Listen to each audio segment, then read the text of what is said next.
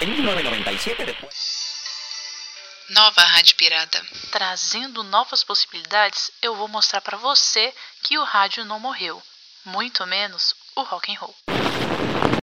Eu sou a Laís Rocha e aqui no nosso podcast vamos juntos fazer uma viagem no tempo com muita nostalgia para quem não estava lá quando tudo aconteceu, mas quer descobrir e entrar de cabeça nas décadas mais importantes da música para o Brasil e para o mundo. Mas também é para quem viveu, para quem estava lá e quer relembrar. Chega mais que tem para todo mundo. Basta gostar de música boa, hein? Vamos lá? Bom, e aí galera, no papo de hoje nós estamos aqui com o jornalista, assessor de imprensa, radialista, produtor, apresentador e DJ Marcos Pinheiro.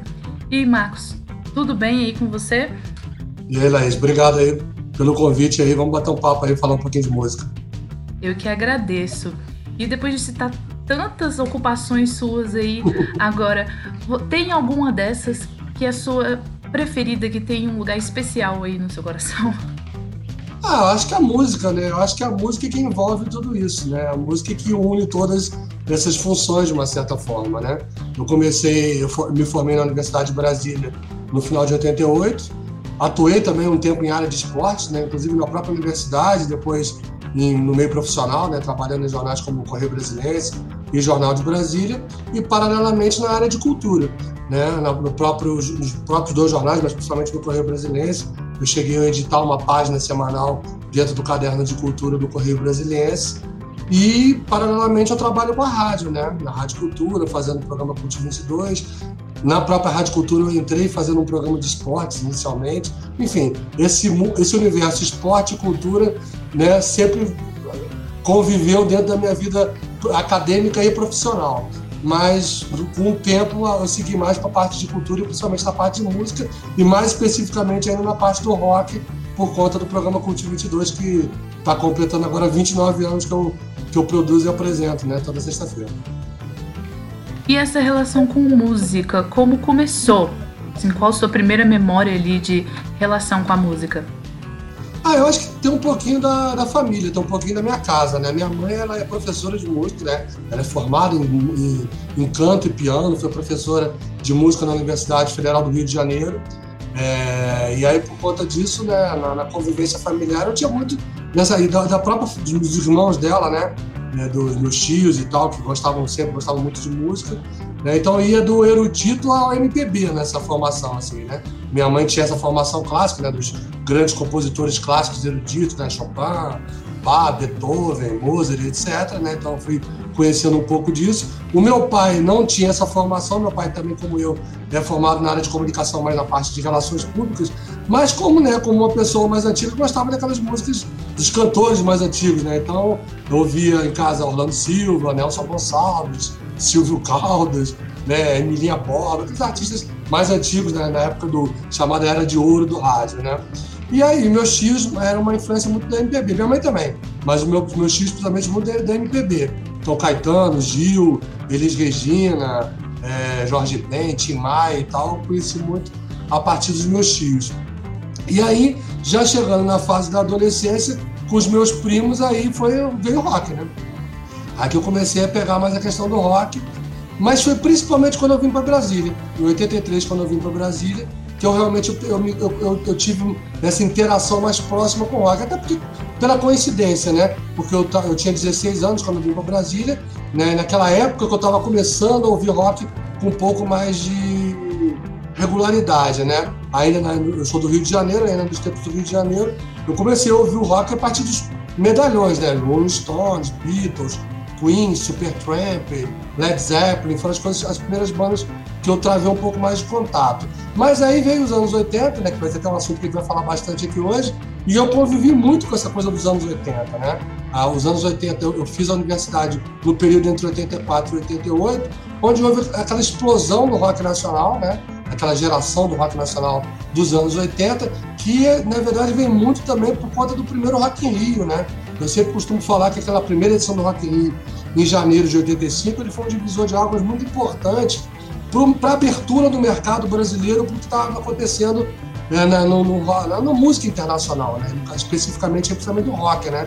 Até então, aquela música, é, os discos que eram lançados no Brasil eram lançados por muito tempo depois que eram lançados lá fora, ou às vezes nem eram lançados. E aí, a, partir daí, a partir do Rock in Rio, esse mercado se abriu e a coisa começou a ser concomitante. Saía lá, saía aqui. Né? Então isso foi acabou que é, é, essa coisa de Brasília, essa coisa da geração 80, tá no ambiente acadêmico, universidade e tal, contribuiu pra caramba para eu estar tá mergulhar de cabeça nesse universo da música, especificamente no rock and roll. Mas entrando agora assim numa, numa vertente mais assim específica, né, do rock, você citou Brasília e tudo mais, e Brasília foi muito importante na questão do punk. Você Sim. teve alguma relação com o punk? Qual a sua relação de gosto pessoal mesmo, assim, com o punk? Cara, eu gosto, eu acho que o punk rock ele veio para quebrar realmente uma, uma, um, uma regra, né? Na verdade, o que, que acontece? Vamos, vamos fazer um, uma árvore genealógica do rock. O que, que era o rock nos anos 50, né? Nos primórdios daquela galera do rockabilly. Vinha uma influência do blues e de outros estilos, né? E às vezes que vinha da música negra, mas que o primeiro grande ídolo foi um branco, que foi Elvis Presley, mas eram, eram, eram músicas simples, né? Três acordes, uma coisa bem simples que qualquer um poderia fazer. Então o rock, naquela virada, naquela virada, segunda metade dos anos 50 para o início dos 60, ele quebrou uma regra e, e revolucionou, e foi uma coisa completamente né, é, a, a elite tal, olhava com, com, né, com receio, aqueles jovens, aquele cara se contorcendo na televisão. Então tinha toda uma coisa do padrão da sociedade americana da época que o rock quebrou. Né? E eu estou falando dos Estados Unidos porque começou nos Estados Unidos, mas isso logo atravessou para a Inglaterra e para a Europa e depois mais para frente veio para o Brasil, enfim. Com o passar do tempo, o, o rock, num, num, determinado segmento do rock, principalmente aquele do rock progressivo, ele começou a ser uma coisa muito sinfônica, né? Começou a ser uma coisa muito elaborada demais, com muitos arranjos, muitas coisas, que é interessante também, é uma vertente do rock que eu também gosto, não é a minha preferida, mas eu acho que tem muitas coisas interessantes, que mistura com a coisa, aquela coisa psicodélica da, da segunda metade dos anos 60, etc., mas que quebrou o que, a, a, vamos dizer assim, o que era o princípio do rock, da simplicidade dos três acordes. E o punk voltou, meio que voltou com isso, né? Na, ali, na virada dos anos 60 para 70, o punk que se chama de punk vem do meado dos anos 70. Mas se você considerar bandas como Stooges, como MC5, New York Dolls, né? O próprio Velvet Underground um pouco assim também, ele tem, já tem o que chama de proto-punk, né? O, os princípios do que viria a ser o punk, que aí depois a gente conheceu principalmente a partir de Sex Pistols, Ramones, The Clash e tantas outras bandas que vieram é, juntos ou depois disso, né? Então, assim, eu acho que esse, essa ruptura que o punk promoveu ali na meados dos anos 70 foi importante para ele, para voltar aquela energia do rock. De repente, aquela coisa estava meio que envelhecendo de uma certa forma, né? É, até o próprio David Bowie, né? se você for pensar assim, pela atitude dele, talvez sonoramente, não necessariamente tinha a ver com a sonoridade do punk, mas a, a atitude do Bowie, né, multiartista, que encarnava os personagens, que é, tinha aquela coisa multifacetada dele, ele também quebrou muito dessa ruptura, o glam rock, né, do Roxy Music, T-Rex e tal, foi quebrando um pouco essa, essa coisa meio é, rigorosa que estava dentro do rock progressivo, né? E, cara, eu, eu curti pra caramba isso. Eu só fui conhecer isso com mais conhecimento, com mais coisa, anos depois, né? Não, não na época, até porque eu, eu era criança na época. Mas, assim, nos anos, depois dos anos 80, naquela segunda metade dos anos 80, que eu comecei a conhecer um pouco mais do rock, e principalmente até com o próprio Cult 22, com o próprio programa, né, a partir de 91, né, que a gente passou, assim, estudar mais e passou a conhecer mais, com certeza, cara, o punk foi fundamental, né? E o próprio punk para o Brasil, né? Para o rock brasileiro, ele veio muitos anos depois. Ele já vem ali no início dos anos 80, quando o punk, punk mesmo, já não existia tanto na Inglaterra ou nos Estados Unidos e tal, mas, mas veio forte no Brasil, né? Principalmente ali no São, em São Paulo, no ABC e tal, né? Com Ratos, Collor, Inocentes, né, e, e, outras bandas ali, Olho Seco, essas bandas também, e depois para é, Brasília, acho que foi muito importante nesse, nesse aspecto, com as bandas que vieram até antes da própria Legião, né? Aborto Elétrico, XXX, né? O Reinos Animal, Reino Animal. Então foram várias bandas que meio que pre, foram precursoras nisso, né? e aí foi dada aquela tríade, que acabou sendo a tríade que encabeçou o movimento do Rock Brasília, que foi Legião Prime Capital. Mas assim, nessa questão do punk, no Brasil, né, que você citou no Brasil, muitas vezes os próprios artistas, eles não sabem meio se classificar, mas é, alguns pesquisadores e alguns críticos já é, englobam o punk brasileiro como um pós-punk, né? O que, o que você acha? Você acha que realmente, assim, o, o punk brasileiro era mais um pós-punk? Qual a sua relação com o pós-punk? Você acha? É, é, se você for analisar pelo, pelo aspecto temporal, globalizando, a época em que o punk se estourou no Brasil, né, o, o chamado punk, já era a época do pós-punk, né? O que, que é o pós-punk, considerando pela Inglaterra? São aquelas bandas que vieram, obviamente, após a explosão do movimento punk, que, ou, ou que ia para uma linha mais pro gótico, para uma linha mais né, depressiva e tudo mais, né? E aí você tem como principais baluartes aí Six to the Benches, né, Sisters of Mercy, o The Mission, que foi uma banda decorrente do Sisters of Mercy e tantas outras, ou aquelas bandas tipo Joy Division, Buzzcocks, que, que ainda é um pouco punk, é, Gang of Four, enfim. E as bandas que, ficaram mais famosas nos anos 80, né? The Cure, Smiths, né? Echo the Bunnymen, é, Jesus and Mary Chain já com uma linha um pouco mais noise, enfim. Então são várias bandas que, que é, derivaram do movimento punk, mas não são punk essencialmente. E o punk no Brasil, né, vamos dizer assim, aquela, aquela essência do punk, que seria o quê? É, mal tocado, digamos assim. Né? O, o, punk por esse só é mal tocado. O cara não tinha que ter, né, saber tocar, ele tinha que ter energia, tinha que ter ideia, e era uma coisa de protesto, protesto social, protesto político, etc. Isso, em termos de temática, em termos de coisa, ele veio para o Brasil já no início dos anos 80, ali em 82, 83, quando teve aqueles movimentos em São Paulo, começo do fim do mundo, aquelas coisas todas que aconteceu.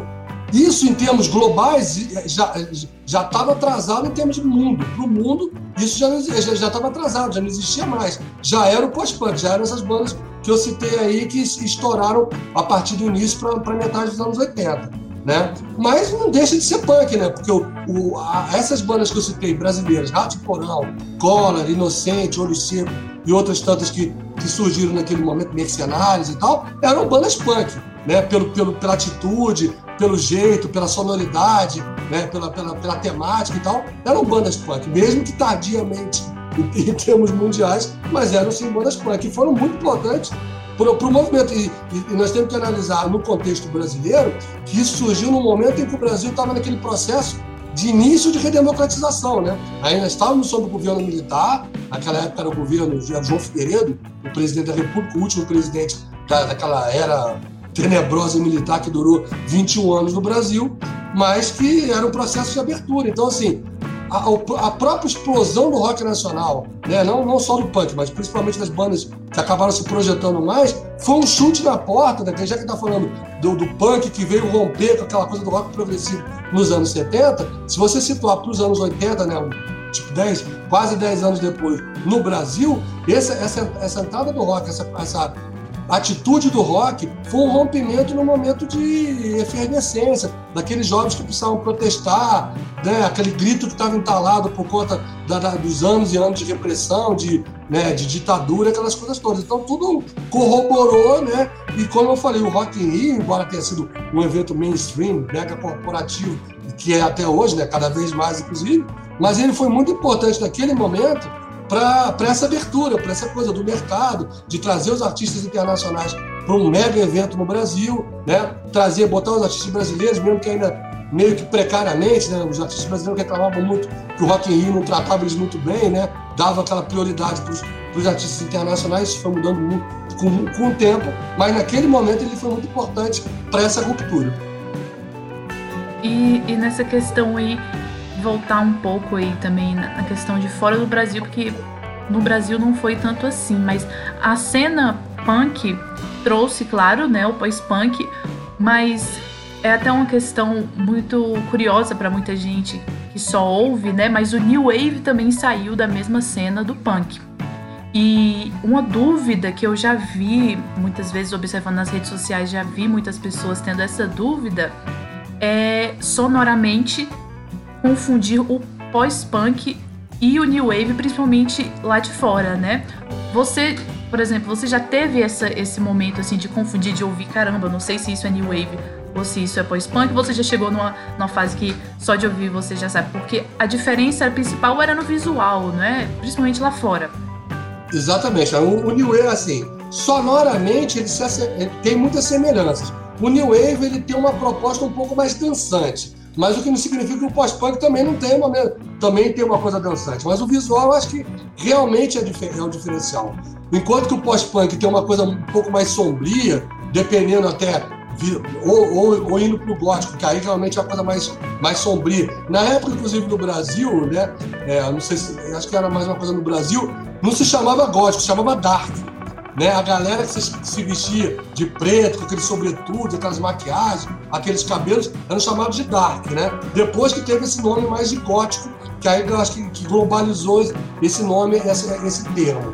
E o New Wave era, era o contrário, era aquelas roupas coloridas, aquelas ombreiras, aqueles cabelos bufantes. Aí você tem os, os, principais representantes, tem B-52s, Talking Heads, o Duran Duran, que era uma coisa meio, chamava de New Romantic, porque também tinha uma mistura com a música eletrônica, né? E aí, e aí e é uma coisa que se multifacetou, né? Porque assim, você também é, definir especificamente, tinham bandas que meio que navegavam entre o New Wave e entre o post-punk, né? Então, assim, até sonoramente era um pouco complicado você distinguir, né? A confusão podia, é, é sonoramente, ela podia haver confusão. Talvez no estilo né, de, de, se vestir, nessa coisa da, do, do comportamento da atitude, fosse mais fácil de distinguir, mas sonoramente, em alguns momentos, podia é, se misturar. O New Wave tinha uma, um flerte muito grande também com a coisa do eletrônico, com utilização de teclados, as coisas todas, né, sintetizadores, que acaba, acabava dando um, um formato mais dançante, mais festivo né, na, na sonoridade da, do, das bandas, dos artistas. Enquanto que o, pós-punk tinha um pouco isso, mas tinha uma, uma, coisa um pouco mais lúgubre, um pouco mais sombria, né? dançante, mas com, com outro tipo de ritmo, com outro tipo de batida. Né? Então é, é, é uma linha tênue, às vezes, um pouco de vídeo entre o New Wave e o pós-punk, mas tem sim, tem uma diferença sim. Mas no Brasil, principalmente na, é, na, música também, mas documentando, acho que tudo era meio englobado né, no termo rock brasileiro. New sim. Wave, pós-punk, tudo, tu era rock sim, brasileiro. Sim. Você, como que você vê essa. É, é como se tivesse juntando tudo. Como você vê essa junção em uma palavra só? É, eu acho que era um aprendizado, né? Eu acho que era um processo de aprendizado, né? Como assim, é, como eu falei, como as informações ainda naquela uma época pré, nós estamos falando de anos 80, né? Então uma época mega pré-internet né? Então, assim, você, ter, é, você obter informação naquela época, ou você ia obter por meio de revistas, por meio de algumas, alguns livros, algumas coisas que já existiam na época, ou você tinha que estar presente. Então, o que, o que aconteceu muito naquela época, falando, por exemplo, não só de Brasil, a gente fala muito de Brasília, mas isso é Brasil. Muitos desses artistas que, que viraram né, proeminentes, ou que viraram os roqueiros da época dos anos 80, eles foram lá para fora para pegar essas informações. Né? Então eles foram pra, principalmente para a Inglaterra, né, para a Europa, e a Alemanha, de repente Estados Unidos também, para trazer essas informações para cá. Trazer informações significa trazer as revistas, trazer os discos, né?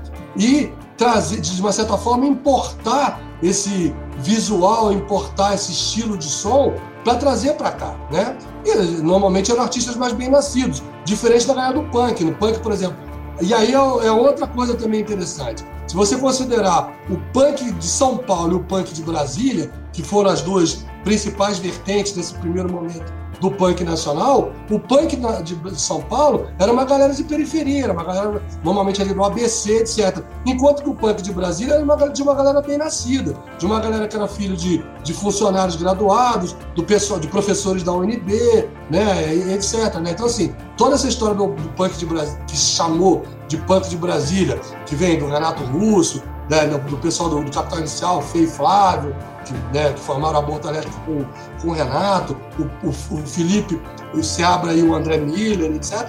Toda essa galera era bem nascida, uma galera que tinha grana, uma galera que teve oportunidade. Inclusive o Felipe, não, não, nem, o Felipe da Web nem nasceu em Brasília, ele nasceu no, no, Brasil, ele nasceu nos Estados Unidos. Ele é filho, o pai dele é, era embaixador né, em Washington, etc. Então, assim, eles tinham essa informação. Eles tiveram, eles eram privilegiados e trouxeram essa informação para Brasília, para o Brasil, e aí eles conseguiram né, abrir portas e, e, desenvolver os sons super inspirados nessas bandas, essas bandas gringas. Então, mas dessa volta para responder essa pergunta da seguinte forma: era um momento de aprendizado, as pessoas estavam conhecendo, aquilo tudo era uma coisa muito nova. Para o Brasil, para um país que estava se redemocratizando, que estava meio que se abrindo para o mundo depois daquele período tão sombrio, aqueles anos tão sombrios de, de, de, de ditadura e tudo mais, era todo um período. Então, até a própria imprensa estava aprendendo. Claro que você tinha jornalistas fora que traziam essas informações, e eu acho que nos anos 80, uma revista que foi muito importante, foi meio uma bíblia para essa galera toda, foi a revista Bis, né? Foi uma revista que foi muito importante para trazer essas informações. Você tinha jornalistas, não só aqui no Brasil, mas jornalistas na Inglaterra e em outros países, nos Estados Unidos, que traziam essas informações para cá, né? Que até então que essa, essas informações vinham produzidas por revistas gringas, uma Rolling Stone americana, uma Melody Maker, o New Music Express, que às vezes você até encontrava em bancas de jornal no Brasil, mas era uma coisa rara, não era uma coisa fácil de se encontrar, assim como os discos também não eram fáceis de você encontrar na loja, os lançamentos né, contemporâneos. Teve discos sendo lançado lá fora, sem encontrar numa loja, a não ser numa loja importada, de importados, etc. Uma outra realidade, né? Uma coisa completamente diferente. Hoje você, você tem acesso a um disco em cinco minutos, né? Então, assim, é, então acho que era, uma, era um, um, período de aprendizado e até essas coisas das nomenclaturas, né, de como definir o que, que é cada um, né, em termos de estilos, foi, foi passando por um processo de depuração. Com o tempo, acho que com, com o passar do tempo, que você pode distinguir o que, que era o estilo da banda X, Y ou Z. Naquele momento era meio que tudo sob um guarda-chuva rock nacional, né? Talvez o punk tivesse uma distinção porque tinha um, um, um, um estilo específico, é, uma, uma, postura específica, etc. Como mais para frente o, o, próprio metal brasileiro que foi se desenvolver ali a partir de Sepultura, Dorsal Atlântico tantas outras bandas né, que foram meio pioneiras dentro do metal nacional, que aí navegaram para coisa. Mas tirando talvez o punk e o metal, o resto tudo era rock nacional, era rock Brasil, rock BR, rock Brazuca, né, rock Brasil, né? Davam vários nomes aí, mas estava tudo sob o mesmo guarda-chuva. É, até, até mesmo, acho que por isso os artistas mesmo, eles dizem que não sabem, né? Eles estavam ali só experimentando, eles estavam vendo as possibilidades e experimentando. E assim, muito se diz que o contexto, no geral, inspirava, né, essa, esse experimentalismo, querer fazer coisas novas, querer produzir algo novo. E assim, atualmente a gente também está vivendo um momento histórico, né, um tanto quanto meio caótico.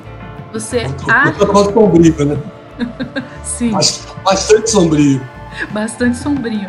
Mas você acha que, assim, tá faltando a galera se inspirar também e experimentar novas coisas ou nós estamos bem servidos aí nesse momento?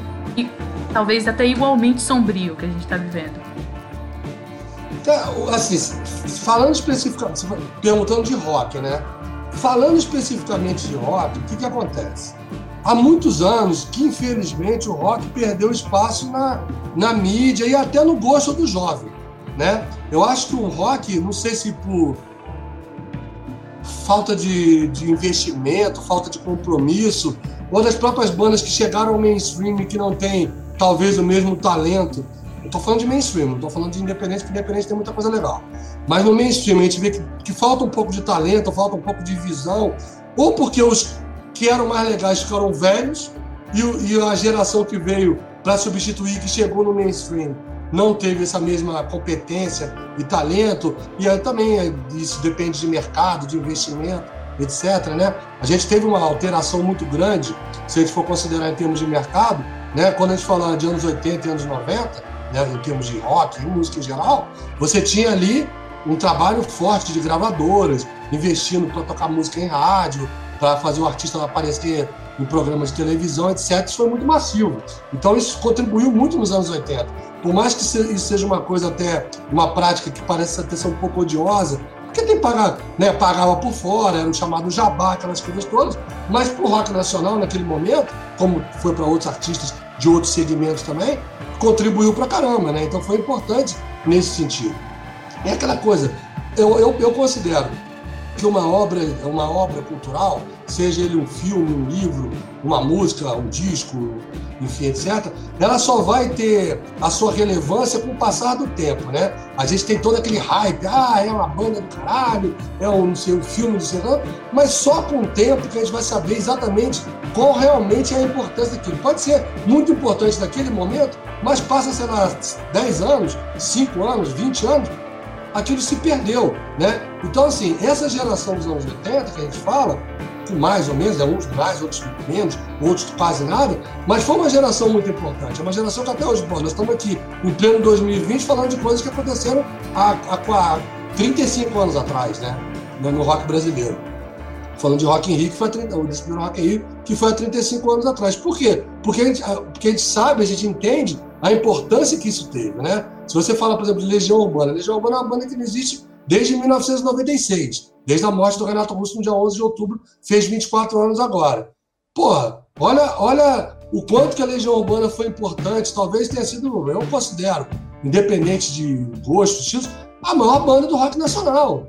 Todo o legado que ela tem, né? A Legião Urbana é quase comparável, em termos de Brasil, ou comparável em termos de Brasil, ao Beatles. Né? O Beatles, talvez a maior banda mais, mais influente do mundo, pode, pode não ter sido a melhor, mas é, foi a mais influente do mundo. Né? É, não sou só eu que falo isso. O Legião Urbana foi no, no, no Rock Nacional. Eu sei que tem uma galera que torce o nariz, acha chato e tal. E a própria Legião Urbana é uma banda que, que se você for definir qual é o estilo que a Legião Urbana é, a Legião Urbana nasceu a partir, teoricamente, de um punk, que depois foi um pós-punk, porque você tem ali, na sonoridade da Legião ali no início, influência de Joy Division, a influência de postura do, do Morrissey, dos Smiths, na, na, na, postura de palco do, do Renato Russo e do próprio Ian Curtis, do Joy Division, etc. Né? Mas com o tempo, a Legião Urbana gravando também as suas baladas, as coisas e tal, também foi pop rock, né? Então, assim, ela, ela passeou por várias vertentes. Então, se você vai dizer o que é da Legião Urbana, é punk, é pós-punk, é pop rock? Ou é rock nacional, né? Rock Brasil, né? Dentro dessa lógica. É, então, assim, até isso é difícil. Falando, por exemplo, da Plebe, que é uma banda que teve uma, uma vertente mais pegada na política, né? na, na, crítica social, etc., que teve uma, uma, uma vertente mais, mais punk e tudo mais, mas também tem seus momentos um pouco mais pop rock.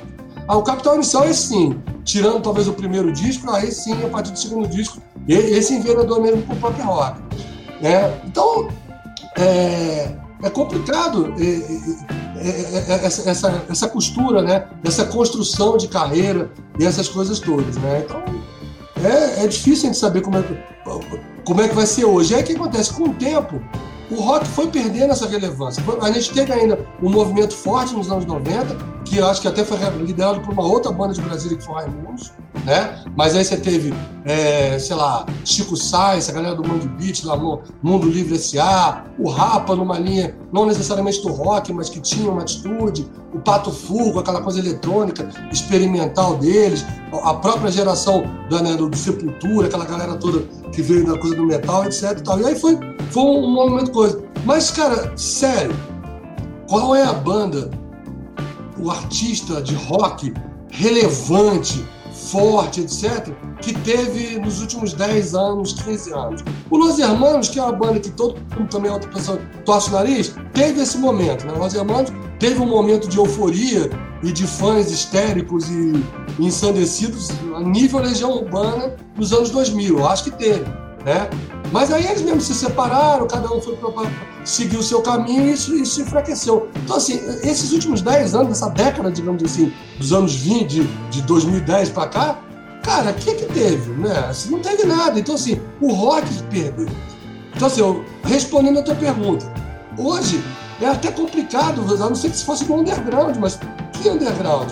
Porque a partir do momento que essas relações musicais mudaram, a, a, a influência da gravadora diminuiu por conta da, da, da internet. Né? Na verdade, eu dei uma volta para falar da internet. Como a internet revolucionou, como o acesso à música se tornou muito mais fácil. Né? Então todo mundo, você pode ter acesso a discos, a carreira de uma banda e tal, com uma facilidade no instalar de dedos, né? Rapidinho. Só que esse é o grande desafio que todas as bandas, sejam independentes até do mainstream, têm. Elas estão disputando numa uma guerra virtual, uma selva virtual. O que, que vai fazer uma banda se destacar mais de outra? Todas elas podem gravar o disco até em casa, se quiser, ou, ou com, uma, uma, com tecnologia fácil, de fácil acesso, entendeu? Eu estava entrevistando essa semana duas bandas, o povo na pandemia, mas conseguiu gravar disco, né? De uma forma ali, cada um do seu jeito, mas conseguiram gravar o disco, estão lançando o disco agora, só no streaming, não, não, não, não puseram na fábrica. Isso também acontece. Muitas bandas abriram mão de ter a mídia física para lançar exclusivamente no streaming, às vezes só um single, um EP, um disco inteiro, mas só de uma forma coisa. Então, assim, é muita gente produzindo muita coisa, né? Falando isso, não só falando de rock, de vários estilos. E dentro do público jovem, como eu falei né, no início dessa da outra pergunta, essa coisa pelo rock, esse amor pelo rock, ele foi se perdendo.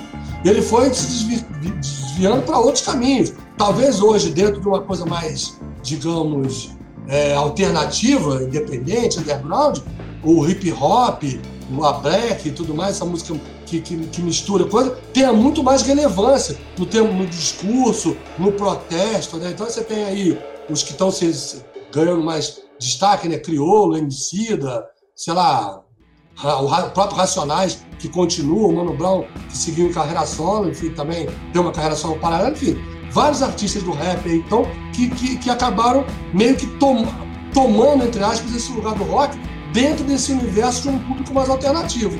E aí os estilos que são chamados mais populares, que esses tomaram conta de assim, de braçada, né? É o sertanejo universitário, essa sofrência, que é um negócio assim incompreensível que alguém goste disso, mas enfim, né? Com gosto para tudo.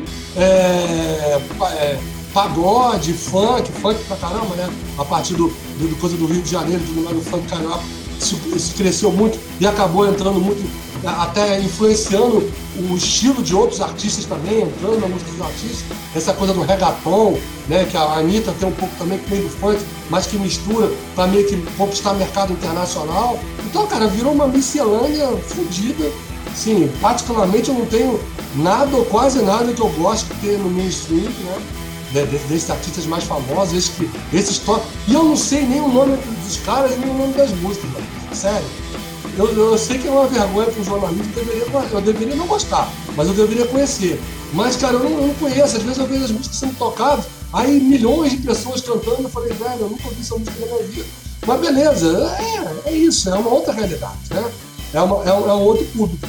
E pro rock ficou muito difícil, cara. O rock foi engolido, né? O mainstream foi completamente engolido. Agora, no meio independente, você tem muita banda bacana, tem muita banda legal. Aqui em Brasília tem uma cena bacana, com todas as dificuldades, que aí vai naquela coisa de falta de espaço para tocar, né? não só em mídia, etc., mas para fazer show mesmo, né? Palcos mesmo para fazer shows, né? E agora com a pandemia pior ainda, né? Aí que parou tudo. Então a gente está vivendo um momento, musicalmente, está vivendo um momento muito complicado no Brasil. Existe, fora do rock, existem coisas legais, né? Da, da, da, dessa nova música brasileira, novos cantores, tem um, um, um, movimento muito grande de cantores e tal. Então tem artistas muito bacanas surgindo aí. Mas no mainstream tá bem complicado. E aí, entrando aí nesse assunto que você citou por último de cultura no DF, assim, no último ano, por exemplo, teve um grande corte né, no apoio à cultura. Como é que está sendo, como que você acha que está sendo fazer cultura no DF? Você acha que as coisas estão dificultando mesmo ou realmente sempre foi assim mais difícil? Cara, sempre foi difícil, mas eu acho que ficou mais, sabe? Porque realmente a gente percebe que o atual governo né, não tem uma preocupação em relação a essa coisa de cultura, entendeu? Houve cortes, houve um protesto muito grande. Até o atual secretário de Cultura, não o conheço pessoalmente, mas tem, ah, existem boas referências em relação a ele né? Parece, parece um cara um pouco mais bem intencionado, porque o cara que puseram no, no primeiro ano de governo, foi, né, no ano passado, foi uma tragédia. Esse cara já entrou já na. No final, não lembro se foi no final do ano passado ou início desse ano, o novo secretário. Foi acho que no final do ano passado, finalzinho. E aí, assim, mas o problema é que aí o que acontece? Aí veio a pandemia, né? Então, assim, esse ano de 2020 é um ano, não sei se é um ano para ser esquecido ou para ser estudado. Acho que tem que ser estudado, né? Para não acontecer de novo, né? Em todos os aspectos, né? Desde a saúde pública, de, da gente poder não ficar tão. É, é, é, como é? Sem saber o que fazer em relação a essa situação que nós estamos passando, né? Essa pandemia pegou todo mundo de surpresa, a gente ficou inerte, né? A palavra que eu queria usar era essa, inerte, em relação a como fazer isso. Então, aí, no caso, né, mais de sete meses, sete meses e meio quase, né, né, né, nessa angústia, nessa situação. E a cultura foi a principal coisa falada. E a cultura no, no mundo inteiro e no Brasil principalmente, né? Porque parou tudo, todos assim, a partir do momento que você não pode ter evento, não pode ter aglomeração, não pode ter coisa, a cultura foi a primeira a parar. E essa retomada que está tendo agora, essa tentativa de retomada, vou falar por Brasília, né, que é o que a gente está mais próximo, etc., é uma coisa meio difícil, né? Porque né, o público ainda está receoso, o artista está receoso, o dono do bar quer voltar, mas ao mesmo tempo precisa ganhar, voltar a ganhar, e é natural que essa coisa econômica seja, tenha que ser vista, tenha que ser analisada com todo carinho, mas em que condições, em que situação, é uma coisa limitada. Então a gente está realmente. Puta, é, é, muito complicado, cara. É, é, muito triste. Pô, eu tenho vários conhecidos, meus produtores, amigos, produtores, artistas, etc., cara, que estão há meses aí, cara, numa situação depressiva, profissionalmente, pessoalmente, psicologicamente, porque como faz? Né? Alguns tentaram, né, fizeram lives, etc., tentaram monetizar é, as lives, cara, mas até isso né, é difícil, porque o povo é muito pão duro, né, velho? O povo brasileiro, a gente fala do brasileiro é, é, aquela coisa bacana, etc. É, é meio mito, né? O povo, o povo, brasileiro é meio muito escroto também, né? Aquela coisa do jeitinho, aquela coisa, ela funciona muito. Então, se o cara pode assistir o show de graça, pode que ele vai pagar, né? Então, assim, aquela coisa da empatia, pô, vou dar, vou dar 5 reais, 10 reais, cara, é ridículo, né? Pra ajudar coisa. Ah, mas não, mas eu posso assistir de graça, o cara assiste de graça. Então, teve. Eu, eu, tive notícia, eu ouvi, ou tive notícia de várias lives, que deu um bom público, que se todo mundo tivesse contribuído, teria dado uma grana legal, mas a maioria não contribuiu, poucos contribuíram. Pô, isso é uma puta da sacanagem, né, cara? Ainda mais num momento desse de, né? Pô, é uma empatia, né? É uma, é uma solidariedade. Cinco reais não vai pesar tanto no bolso. Enfim. Então, a gente está vivendo um momento muito complicado, já vinha num momento complicado por conta disso que a gente estava falando, da mudança do governo de 18 para 19, em que houve uma queda de investimento muito grande, né? houve bloqueio do FAC, o FAC foi atrasado, e depois, com o tempo, foram abrindo, com, com devagar, mas ainda assim, muito, eu não tenho acompanhado muito de perto como é que está esse processo do FAC hoje. O FAC, para quem não sabe, é o Fundo de Apoio à Cultura, que é o maior fundo de fomento cultural do Brasil que existe no Distrito Federal, o FAC do Distrito Federal mas é, houve, houve, houve, cortes, né, houve redução, houve bloqueio de editais, etc. Com o tempo se retomou um pouco, não sei como é que está hoje em dia. Eu sei que eles abriram alguns nesse período de pandemia, mas poderiam e deveriam ter aberto muito mais, principalmente nesse momento que está todo mundo sem ganhar dinheiro, sem colocar e não abriram. Então até estava tendo Teve uma matéria, se não me engano, acho que no Correio Brasileiro, nesse final de semana, onde os produtores estavam justamente reclamando sobre isso, reclamando o quanto o governo poderia ter reaberto e poderia ter investido mais nesse período e não investiu. E agora a gente não sabe, né? O ano praticamente já acabou, né? Estamos há, dois meses do meio do final do ano e a gente tem que saber o que, vai acontecer, né? Porque essa, essa, essa questão da pandemia, essa questão do, do bloqueio, ela vai perdurar mais um pouco, né? A, a, essa flexibilização está acontecendo, mas as pessoas ainda não estão muito seguras. Né? Essa questão da vacina, talvez no final do ano, talvez no início do ano que vem, mas tem que ver quanto vai, quanto vai, tempo vai demorar para ter a vacina e quanto tempo vai demorar para imunizar de verdade as pessoas.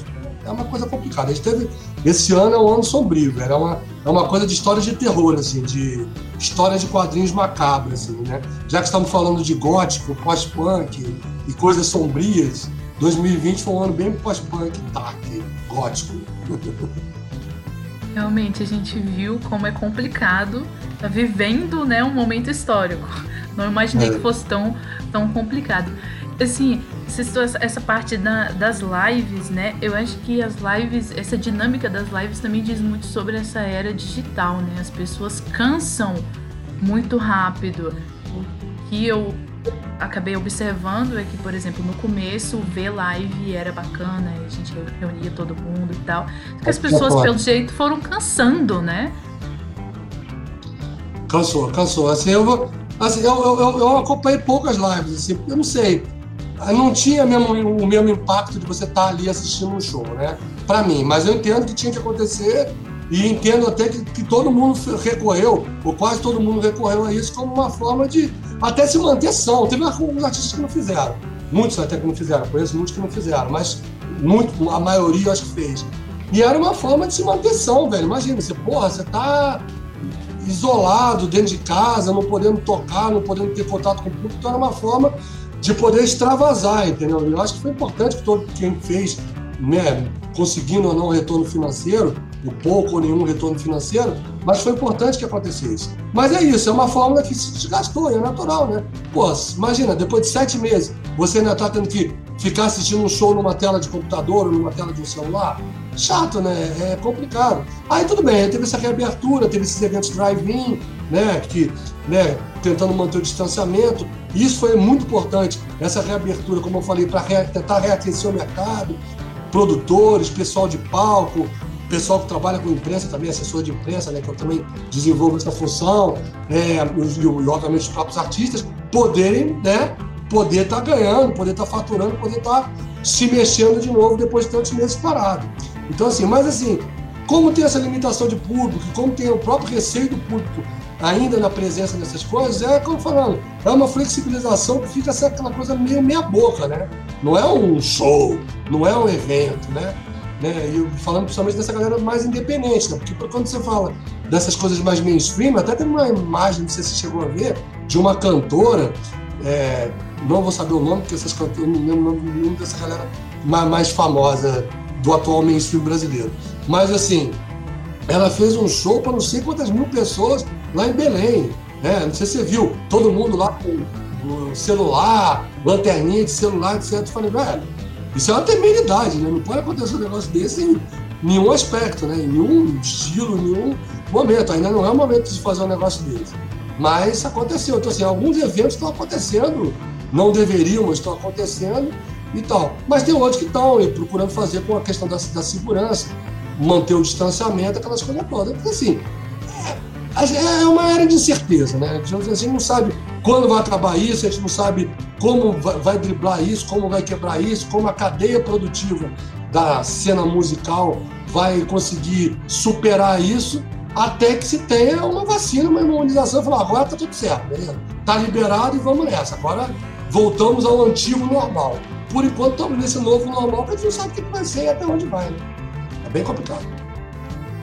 É bem, bem complicado mesmo. Mas agora aí, vamos caminhando nessa conversa e vamos voltar na parte de jovens. Então, é, a gente falou sobre isso do rock de mais de, mais de 10 anos que não, não tem né, essa, essa força tão assim. E o que eu observo, depois que eu comecei a me interessar, né, principalmente, eu observo que, que há uma tendência dos jovens, assim, da minha faixa etária mais ou menos, eu tenho 21 anos, e deles estarem buscando aí essa coisa de outras décadas.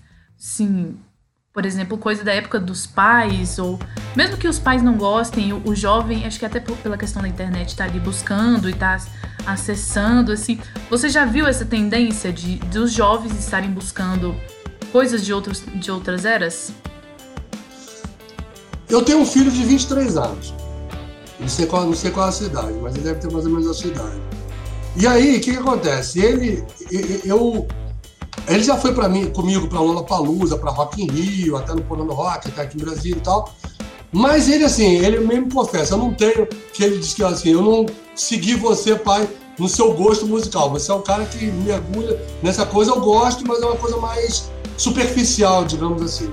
Numa determinada época, ele veio falar para mim, pô, pai, pô, eu tava ouvindo outro, dia New Order, The Smiths e tal. Eu falei, pô, que massa, eu adoro, são bandas que eu adoro. São bandas que estão na minha memória afetiva dos anos 80, por, por, aquilo que eu falei no início do bate-papo.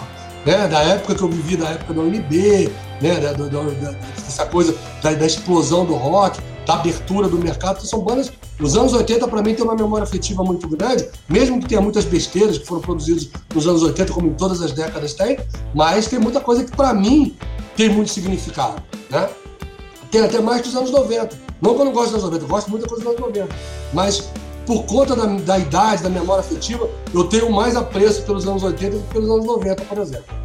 Mas aí, assim, aí ele teve esse momento, assim, pô, eu tô ouvindo e tudo mais e tal. Hoje em dia, ele meio que mescla, mescla com algumas coisas novas, de artistas mais contemporâneos, né? Da geração dele. Eu lembro, por exemplo, de assistir o Foster the People, ele, eu nem sabia, ele gostava muito do Foster the People, a gente assistiu o show do, do Foster the People no Lollapalooza, e ele cantando as músicas, eu falei, pô, que massa, ele curte e tudo mais, até me empolguei, eu nem conhecia tanto Foster the People, até gostei um pouco mais por conta dele, quer dizer, é aquela coisa da, da retroalimentação, ele traz a informação para mim como eu, eu procurei trazer algumas informações para ele.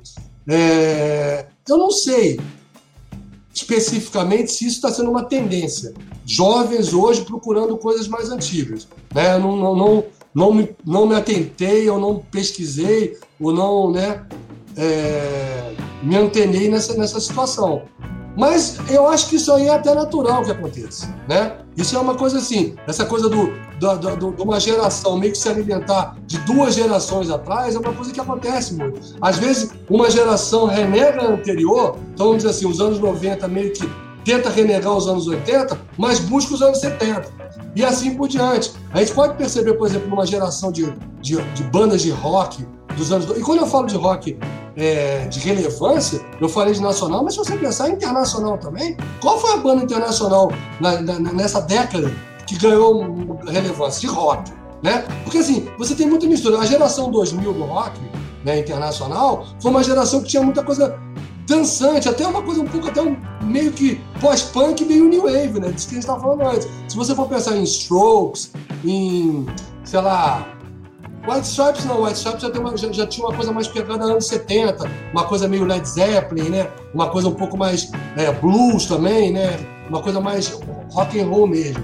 O Hives, por exemplo, que é uma banda sueca, que também estourou nos anos 2000, tinha uma pegada um pouco mais pro punk, entendeu? Então, assim, são bandas que, que, que, que pegam. O Franz Ferdinand que eu queria pegar, eu queria pegar os Strokes. O Franz Ferdinand também tinha uma pegada meio pós-punk, misturada com um pouco de new wave também, entendeu? Então, assim, são coisas que na geração 2000 se alimentou de coisas de 20, 25 anos anteriores.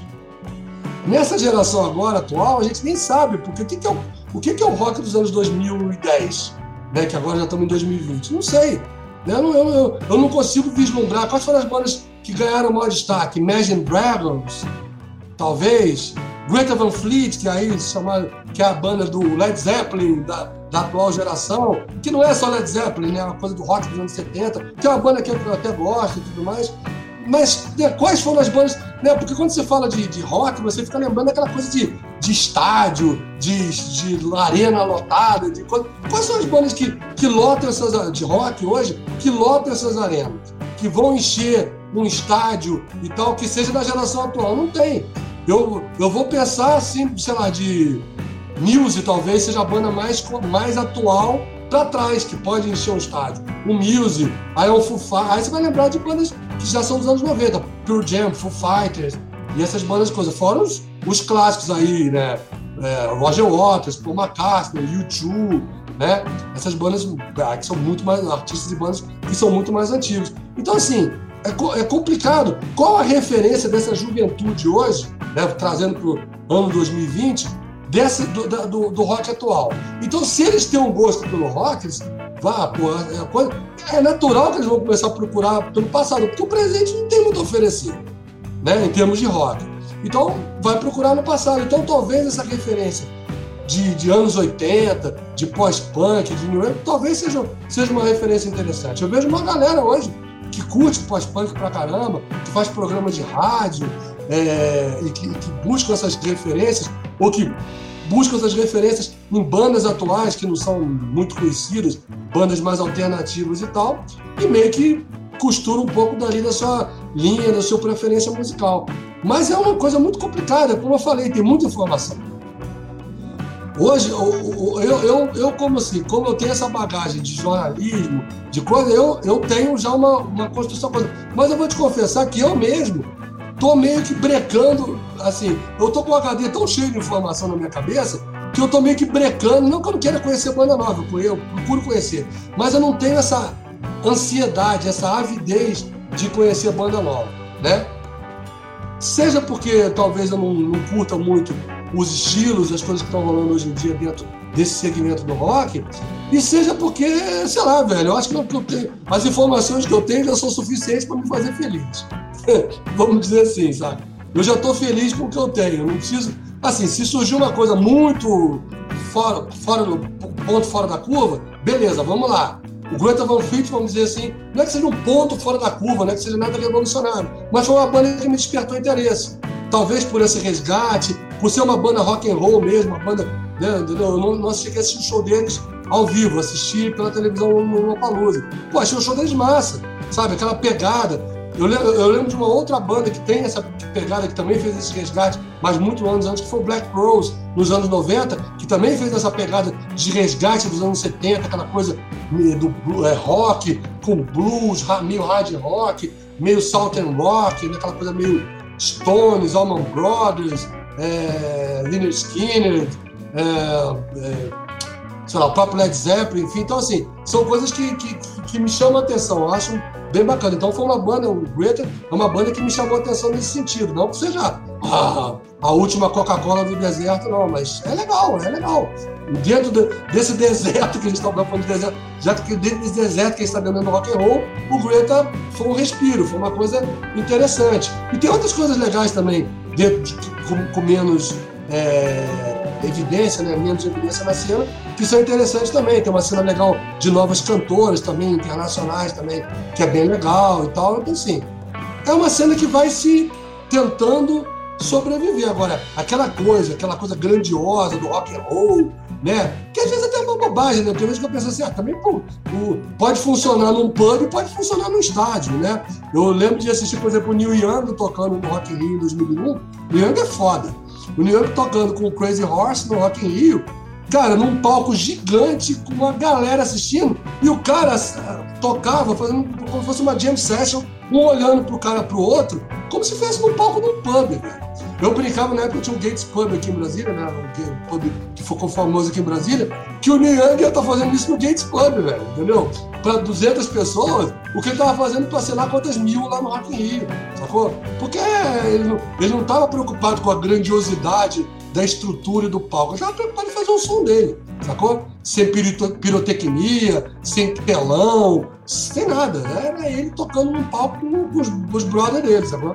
Então, assim, isso, isso é massa, isso, isso é bacana, isso, isso, isso, é uma coisa de essência do rock que não, que não pode ser preservada, porque é legal ter pirotecnia, é legal ter os efeitos, é bacana, né? chama a atenção do público, mas o som é que vem em primeiro lugar, né? Isso, é, isso é muito legal. E assim, essa questão do revival, revival, principalmente em 2020, por exemplo, existem artistas como Dua Lipa, Miley Cyrus, a própria Lady Gaga, e assim, a música tá no topo do ano aí, quebrando recordes, é, do cantor The Weeknd, é basicamente new wave synth pop. Só que eles não são do rock, né? Eles são pop, eles são puro pop. É. Então, tá tendo essa tendência do pop de, de retomar aí até mesmo uma questão um pouco assim pós-punk. Mas é pop. No rock, é, essa tendência mesmo que eu falo é algo muito, eu diria, underground, sabe? Existem movimentos, por exemplo, a galera indie, a galera mesmo que é gótica mesmo hoje em dia, existem muitas pessoas que são, até tendências não sei se você conhece, mas são chamados de e-girls e e-boys.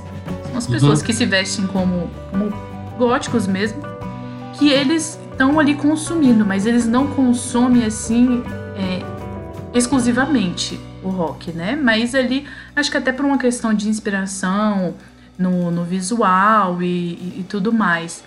Mas a questão é, esse pessoal mesmo que tá querendo de certa forma, descobrir, é, se prende ali no mainstream, me, diria mainstream do underground, né? Que eles são as músicas desses estilos mais conhecidas. Agora você, com toda a sua bagagem, você teria alguma dica para essa galera, assim, putz, eu quero me aprofundar mais, não sei que, que eu, por onde eu começo. Você teria alguma dica para essa galera? Cara, é muito, é muito difícil dar uma dica, Laís, porque assim, tudo depende muito da, da, da, preferência de cada um, né? Tipo assim, se for pela minha preferência, eu vou veredar por uma coisa. Mas a preferência. É legal você ter falado desses artistas que citou, até completo. Por exemplo, a Taylor Swift. A Taylor Swift, ela é uma cantora que começou meio no country, um country pop, né, claro. Depois enveredou para uma coisa bem pop, e hoje, por exemplo, ela está uma coisa muito é, etérea, uma coisa que chama de dream pop, né? Quem gravou com ela no último disco foi o cara do, do National, do National, que é uma banda que tem uma influência pós-punk pra caralho. A, a, a, que é Bressler, acho que não sei que é Bressler. A voz dele, porra, lembra muito essa, aquela, coisa, aquela coisa soturna do Ian Curtis, do Joy Division e tudo mais e tal. Né? E o, o, o National é uma banda que pegou muito esse, esse caminho na, na, geração 2000 para cá, dessa linha do pós-punk, né? Como tem o Wants Revenge, essas coisas assim. Então, assim, você tem. É, esse, é, é legal você citar a Dua Lipa, é, a Lady Gaga e tudo mais, porque é interessante que, que essas, esses artistas eles têm esse tipo de pesquisa, que não caiam apenas no, no modus operandi fácil do pop, né? Porque às vezes você, o cara envereda numa carreira e vai embora e vai morrer naquilo e não vai sair daquilo. Então é interessante. A Lady Gaga, por exemplo, assim, a, Lady, a Lady Gaga é para é a atual geração como se fosse, talvez, como fosse a Madonna, né? A Lady Gaga é uma nova Madonna no sentido do, do, da, da, icônica que ela é, né? Da revolução de costumes, né? Da, daquelas coisas todas. A Madonna nos anos 80, ela revolucionou. Foi aquela pessoa que chutou a porta, né? Né? Aquela cantora que você, você olhava para Madonna, você não, talvez não desse muito, não, não fosse botasse muita fé nela. E ela é importante até hoje, né? Embora ela já não está lançando discos com a mesma regularidade que antes, naturalmente, mas quando ela lança é sempre um acontecimento. E a Lady Gaga é, meio que ocupou esse trono de rainha pop que a Madonna ocupou nos anos 80 e 90 e que ainda é hoje, mas meio que com a Lady Gaga coisa. E é muito interessante porque a Lady Gaga ela não, ela não se, é, é ela não se é, acomodou numa fórmula. Ela procurou, como você falou, trazer outros elementos e trazer outras coisas para poder estar tá, é, flertando com outras coisas e poder estar tá se renovando. Porque senão você fica naquela coisa toda. Se você for pensar assim, o Ramones, ah, o Ramones era assim, aquele estilo do início ao fim. É, one, two, three, four, e pau dentro. Foi isso até o fim, mas eles, eles criaram uma marca, foram fiéis àquela marca e praticamente não saíram daquilo. E CDC, talvez, fosse um outro exemplo. É uma coisa, são marcas que se, que se criam e que meio que se perpetuam a coisa. É, outros artistas preferiram não. Então a Lady Gaga é um exemplo. Eu não conheço muito o trabalho da Dua Lipa. Se citou o nome dela, eu não conheço muito. Mas sei que é dentro dessa geração, dessa garotada meio ícone também. As, principalmente o público feminino, né? O LGBTQI+, tal, curte pra caramba e tal. Então, assim, é, é massa e é legal, e são, são representativos. Como eu não conheço muito o estilo deles, a sonoridade dele, conheço o Weekend, menos, mas conheço o trabalho dele e tal, eu sei que, que, que esse tipo de coisa acaba influenciando, né? É, então, como eu não conheço muito o, o, som deles, eu não, eu não tenho muito essa identificação de até que ponto a Dua Lipa, a Papa Lady Gaga, esses artistas estão trazendo esses estilos para cá. Tipo assim, ah, você ouve isso e fala, pô, isso parece, sei lá, é, cicrano, fulano, né, dos anos 80 ou, ou passado, né? Mas assim, voltando à tua pergunta em relação à questão de qual o caminho que o, que o cara deve seguir, ou a referência, cara, eu acho que é importante sempre pesquisa, independente qual o, o, o nível de pesquisa que você vai, você tem que ter pesquisa. Ah, uma coisa que às vezes eu, eu, eu, eu sentia muito, não sei se isso é uma realidade hoje, mas eu sentia um tempo atrás, que as pessoas tinham um pouco de preguiça do passado. Preguiça do passado no sentido assim, ouvia aquele artista, caralho, é, aí tinha aquele hype todo em relação ao artista, e cara, o cara nem tinha a mínima ideia que aquele artista tinha influência daquele, daquele, daquele, daquele. Entendeu? Então, tipo assim, ouve, procura saber, pô, mas legal, que, pô, mas aí alguém fez uma referência, não, lê, olha, mas pô, esse artista tal, ele tem uma, uma sonoridade, uma referência, uma influência do artista tal. Vai atrás do artista tal para saber qual é o cara. Eu acho que o princípio é mais ou menos isso. É óbvio que em 2020, né, há muitos anos, você não vai ser totalmente original. Óbvio, você pode ter a tua identidade, você pode ter a sua atitude, pode ter seu comportamento, mas óbvio que a sonoridade ela vai ter influência de outros artistas. É absolutamente natural isso em qualquer nível musical, qualquer estilo musical.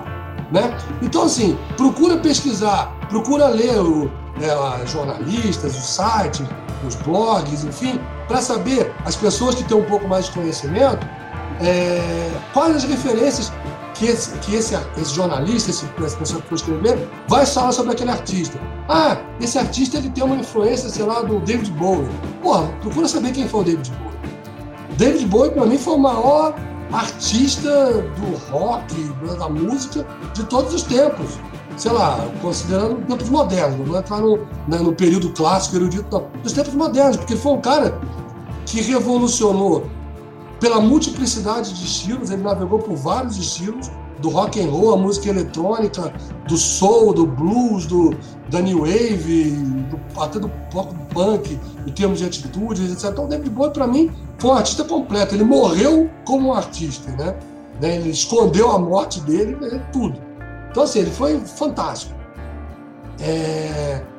Procura saber as referências que aquele artista tem, porque às vezes o próprio artista numa entrevista, você não tem entrevista do artista, ah, o artista vai falar, ah, não, o, jornalista vai perguntar para ele, ah, não, tem influência, é, eu estava ouvindo não sei o quê. Pô, nunca ouvi falar nesse artista. Pô, legal, eu gosto desse artista aqui, e ele falou do outro artista lá. Pô, deixa eu procurar saber quem foi esse artista, ou quem é esse artista. Entendeu? É, é, esse tipo de trabalho de pesquisa, de, de busca do passado, é importante para você ter as referências. Se você, por exemplo, quer construir uma carreira musical, né? Se você quer seguir na música, ou quer pesquisar sobre a música, quer entender sobre a música, você tem que trazer o passado. Uma coisa não se, não, não, não se faz da noite para o dia, ela se constrói. Ela se constrói com o passar do tempo, com o passar dos anos, vezes com o passar de décadas. Né? Então você tem que ter essa referência. Então, sim, por onde vai começar, eu não sei especificamente, mas você, você ler, você se pesquisar e você buscar as referências, eu acho que é o básico. Onde vai ser as referências vai variar do gosto de cada um. E eu acho assim que a música pop, por mais mainstream que seja e tudo mais, é... né? voltando nessa questão de idade, eu tenho 21 anos, eu sou de 99. E a gente falando da Lady Gaga, a Lady Gaga para mim ela foi muito importante, porque assim, quando na verdade eu nem, acho que eu tava nem numa pré-adolescência ainda, eu tinha uns 10 anos de idade e eu via a Lady Gaga, ela era muito diferente, né, do que eu estava acostumada. E ele, por conta dela, por exemplo, eu via ela ali e eu fui querer descobrir, cara, por que, que a Lady Gaga usa um raio no rosto? E dali que eu fui entender que, putz, esse cara aqui é o David Bowie, eu já ouvi algum. Já ouvi alguma vez, mas eu quero descobrir quem é esse cara. Então eu acho que, por exemplo, é, a Miley Cyrus, é, no, que tá no mainstream, ela fazendo um cover, por exemplo, de Blonde, que simplesmente irrita nas redes sociais, vai instigar a galera também, né? Aí a pesquisar. Miley, só, só fazer um parênteses para não, não, perder, desculpa te interromper. A Miley Cyrus gravou um disco com o Flaming Lips.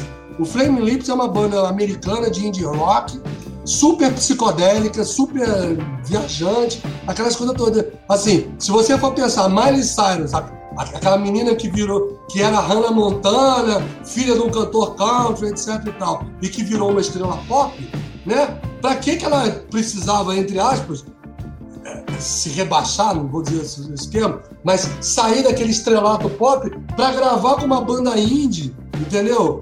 Né, loucona psicodélica, mas ela vinha, embarcou na viagem. É isso que eu tô falando. Assim como a Lady Gaga e outros, ela procurou se reciclar, procurou não ficar num lugar comum, no conforto de um trono, de uma, de uma situação tranquila que ela estava de, de, de estrelato, de mega estrelato. Bom, eu não sei se é uma questão muito sonhadora ali da minha parte, mas eu boto muito fé principalmente nessa tendência da, da Miley Cyrus, porque, olha só, essa semana ela lançou um cover de Zombie, né? The Cranberries. E, assim, é, ficou famosérrimo na internet. E aí ela. Os boatos são que ela vai lançar um CD de covers do Metallica. Então ela tá, Nossa. tá, tipo, caminhando A Lady Gaga tocou com Metallica numa premiação dessa, sim, não foi? Sim, ela tocou ao vivo com Metallica no Grammy. Grammy, Grammy. Então aí eu fico assim, depositando aí certas esperanças, né? Por mais que ela seja uma diva pop, eu acho que vale muito a pena, principalmente os covers, ela tem muitos covers. Tem Pink Floyd, até mesmo coisa mais atual, como Arctic Monkeys. E eles sempre estão assim, em evidência pela qualidade, né? Então acho que vale a pena aí também conferir. Não só os antigos, né? Mas ver aí o que, que essa galera do pop atual tá fazendo aí, porque é, podem ser descobertas, né? Não sei se existe, mas vai que alguém não conhece, por exemplo, Zombie, ou não conhece Wish You Were Here do Pink Floyd, conhece por meio. Mas é fã da Miley Cyrus, conhece por meio dela, né? Eu acho que então, é, é, muito importante. É, é muito importante que esses artistas façam esse tipo de coisa, porque eles abrem um holofote para artistas, sejam antigos ou que não sejam tão é, evidentes ou etc., para um público mais jovem. Né? Eu, acho, eu acho do caralho. Né? Eu acho assim, salutar. Acho super saudável o que a Miley Cyrus está fazendo. Esse disco que ela gravou com, com o Family Lips, ela grava Beatles. Né? Então tem gravação dela, é, ela regravando Beatles, uma coisa psicodélica, uma coisa muito assim, sabe, cheia de clima, cheia de coisa, não tem nada, não tem nada pop, nada, né, assim, de estrelato para tocar em rádio, nada. É completamente alternativo, completamente underground, é muito, é muito legal. Então, mas de qualquer forma, seja procurando aí na internet, escute Miley Cyrus, procure as, as referências, por exemplo, da Lady Gaga, da Dua Lipa, de seja o que você curte, mas a gente não pode deixar de citar aqui também, curta a Cult 22 aí, não é? Que tá aí na, nas lives, não é? Tem a web rádio. E conta aí mais pra gente umas, umas coisas aí que a Cult 22 vai trazer. É. É, rapidamente, Cult 22 é um programa que existe, como eu falei, há 29 anos, né? A gente começou esse programa em outubro de 91. É, a gente chegou só a ficar um ano e pouquinho fora do ar, mas, né, praticamente esse tempo todo. Então, são, ele vai ao ar toda sexta-feira, de 9 às 11 da noite, pela Rádio Cultura FM, né, que é a rádio pública aqui do Distrito Federal, né, do, do GDF, que é 100,9 né, megahertz no dial. E a gente transmite também online pela nosso canal de rádio web. A gente criou um canal de rádio web pelo site do Cult 22, que a gente chama de Rádio Web Cult 22. Está abrigado no site cult22.com. Tem um player no alto da página. Você clica lá e você pode ouvir o programa. Aí tem a programação da rádio web do Cult 22, independente do programa, que o programa é uma vez por semana só, que toca 24 horas de rock de todos os tempos, em vários estilos. Mistura internacional, nacional, Brasília, coisa antiga com coisa nova, clássico com coisa alternativa. Então, é uma mistura, a gente até bota um pouquinho de blues, um pouquinho de soul também, né, para dar uma temperada. Então, é uma programação bem va variada dentro desse espectro do rock and roll, né? E dentro da programação da Rádio Web Cult 22, além do Cult 22 retransmitido na sexta-feira à noite, a gente tem outros programas também. Tem programas de indie rock, como Carbono 14, tem programa de post-punk e gótico e tal, que é o Substance, que é domingo, né? De 8 às 10 da noite. O Gabriel Tomás, do Autoramas, faz um programa de rock independente do mundo, no domingo também, de 7 às 8 horas da noite. Tem um programa de especiais de de bandas e artistas de rock, que é o Mundo Rock, que também produz, que vai lá na segunda-feira, 8 horas da noite, reprisa durante a semana. Né? Tem especiais de Brasília. Eu faço lives na terça-feira, de 8 às 9 da noite, ao vivo pela Rádio Web, só pela Rádio Web. Vou fazer também live na sexta-feira, porque por conta da pandemia, o programa ele é, da sexta-feira ele é historicamente ao vivo. Mas por conta da pandemia, como a, a rádio também, a cultura também está trabalhando de forma remota, eu estou gravando o programa de casa nesses últimos sete meses. Né? Então a gente, o programa é gravado, mas a gente mantém uma promoção ao vivo enquanto o programa está rolando pela nossa fanpage, facebook.com barra 22 E nas sextas-feiras eu também estou fazendo live nas sextas-feiras, durante o programa de 9 às 11 da noite. Então tem muita coisa para ouvir, quem puder acompanhar é bacana. O site é cult22.com, o player no alto da página, e o programa Cult 22 na sexta-feira de 9 às 11 da noite. Então fica aí a dica obrigatória, porque falando por mim, muita coisa, muito som eu descobri na Cult 22, eu estava sempre ligado na, na Rádio Cultura. E bom, como nós estamos falando aqui na nova Rádio Pirata, não, a, o rádio não morreu. Por favor, por favor, continuem acompanhando. E obrigatoriamente, viu? Todo mundo que tá ouvindo aqui, vai lá nas redes sociais que a gente vai estar tá divulgando aí toda a programação, todas as redes sociais aí da Cult 22 pra galera ficar ligada e descobrir muita música legal aí.